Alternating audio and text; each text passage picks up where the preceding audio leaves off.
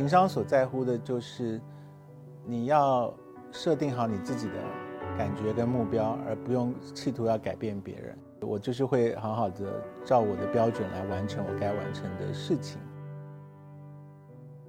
如果一个人甘心阅读很浅，我就不相信他有想要保持自己清醒的状态。就这两个事情是是矛盾的。就他如果有对自己有企图心，他如果对自己是不甘于浅薄的话，他自然会找到好的东西来修炼自己。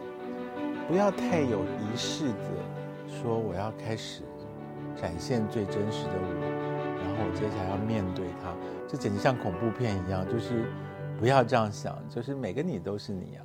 一刻 Talks 的各位，你们好，我是蔡康永。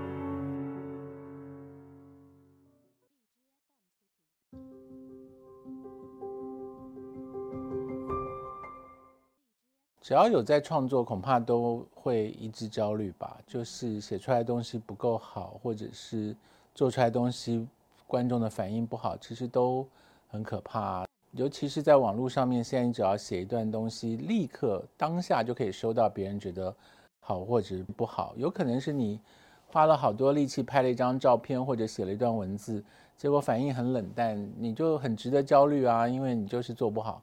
所以呃。一方面很幸福，就是不像古人常常你说花费一生写一本《红楼梦》，你也不知道读者的反应怎么样，然后你画了一幅画也没有得到赏识。我们的时代很仁慈的是，你可以立刻知道别人的反应如何，可是这同时就会形成立刻的焦虑。所以如果每天都要发生个好几次，甚至好几千次的话，你肯定要找到一个态度去面对这件事情，而不能够任它像潮水一般的冲刷着你啊。其实焦虑会一直在，只是那个焦虑到底是压垮你，还是变成你嗯行动的动力是有差别的。我觉得不可能追求没有焦虑的生活，只不过那个焦虑对你而言，你有没有办法把它当成是一个比较舒服的动力来源，而不是一个压垮你的负担。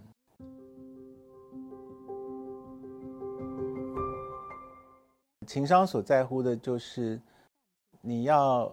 设定好你自己的感觉跟目标，而不用企图要改变别人。我就是会好好的照我的标准来完成我该完成的事情。那我也确实觉得我在阅读的过程当中，有很多别人写的讲道理的内容，我觉得根本就是在鬼扯啊！就是很多道理不是道理的时候。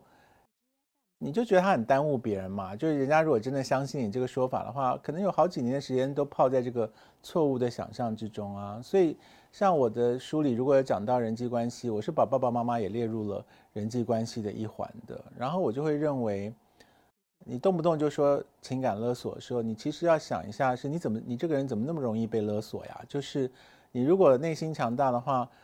不会每件事都被列为是勒索嘛？人家就是来跟你商量事情，人家就是对你有期望，那你何必每件事情都要讲成是你是个受害者呢？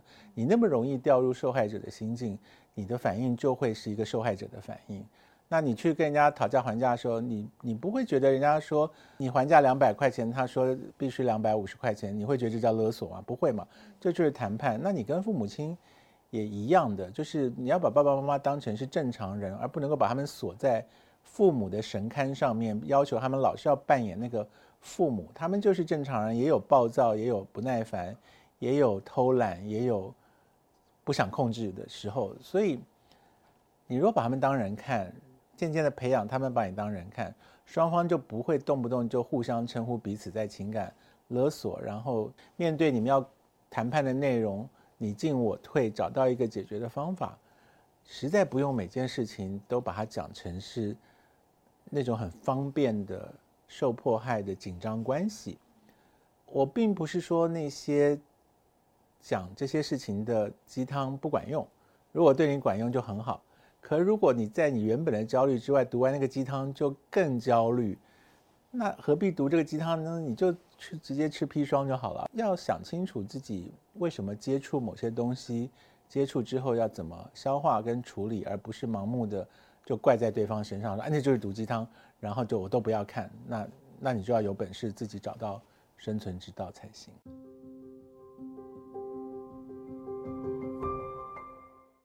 就是你要感谢别人对你的夸奖，可是不可以当真。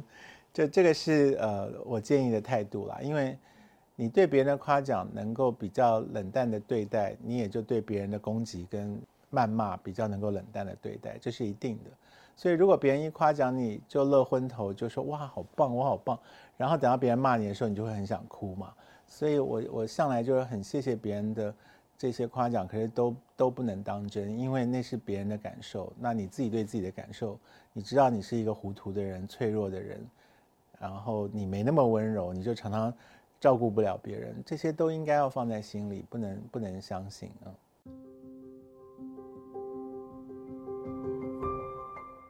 那很多人就说阅读变得非常的琐碎，可是在我看起来，这简直是大大的增加了阅读量。因为在没有这么阅读的琐碎之前，大家是不阅读的，所以何必假装大家以前都会乖乖去买一本书来好好的翻阅？就他是不买书、不看书，现在只不过书的内容被拆碎了，放在网络上面，大家偶尔看一眼，虽然错乱的很多，然后。呃，讯息很杂乱，可是起码写字跟看字这个事情，已经成为了前所未有的稀松平常的事情。就人类历史没有达到过这种这么频繁的有人在写字跟看字的。那我不会乐观的说这是一件好事，我只会说，他把文字从原本的很高级的地方稍微再放宽了一点，让大家觉得这是最普通不过的东西。如果一个人甘心。阅读很浅，我就不相信他有想要保持自己清醒的状态。就这两个事情是为是矛盾的。就他如果有对自己有企图心，他如果对自己是不甘于浅薄的话，他自然会找到好的东西来修炼自己。所以别人叫我推荐书，我尽力而为。可是我，我以前在电视节目里面推荐书的时候，我就已经。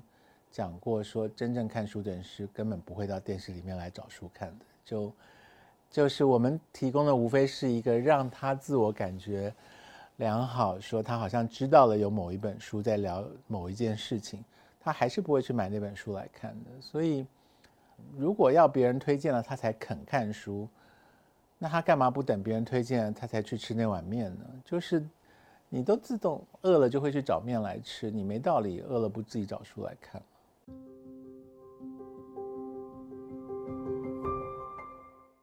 你最好努力表达，因为别人没有义务要理解你。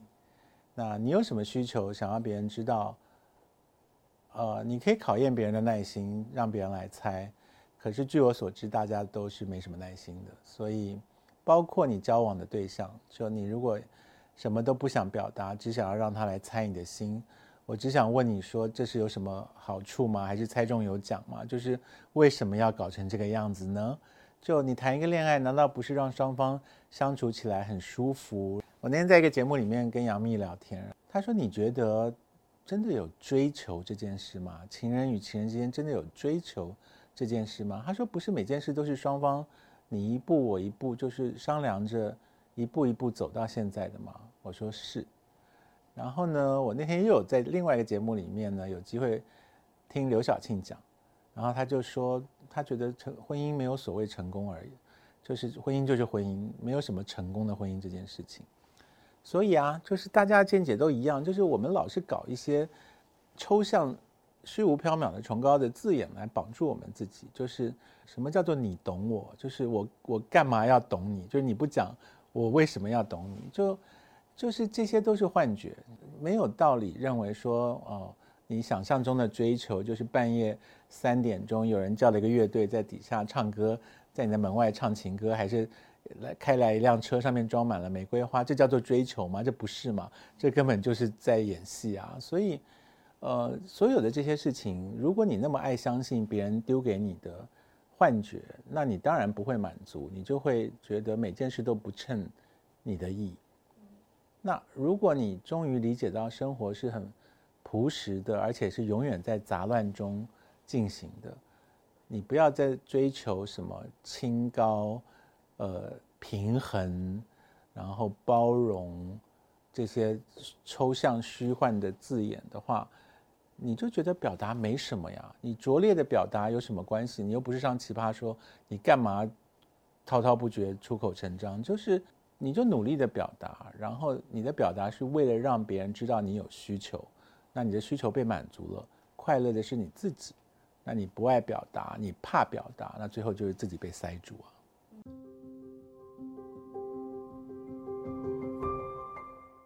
可是我不是，我不太认为有最真实的自己这个东西了。